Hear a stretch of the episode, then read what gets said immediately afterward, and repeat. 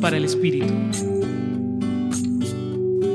Una actitud que ojalá podamos cultivar es la capacidad de asombrarnos, pues ella nos permite reconocer la novedad de Dios cada día, en cada instante en nuestra propia vida.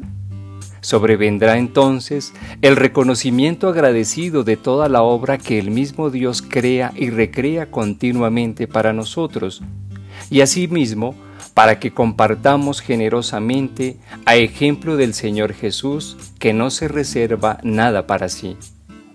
Quizás esto ya lo venimos haciendo a través de nuestro trabajo y de las diferentes actividades que realizamos.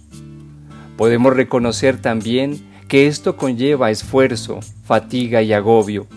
Sin embargo, hay satisfacción y alegría por todo lo que podemos dar, ofrecer y entregar.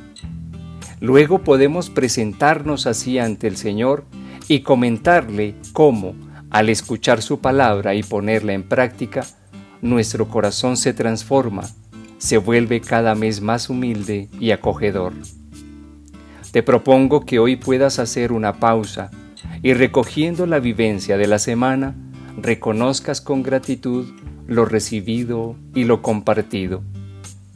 Compartió con ustedes Víctor Alonso Herrera de la Compañía de Jesús, desde el Centro Pastoral San Francisco Javier de la Pontificia Universidad Javeriana.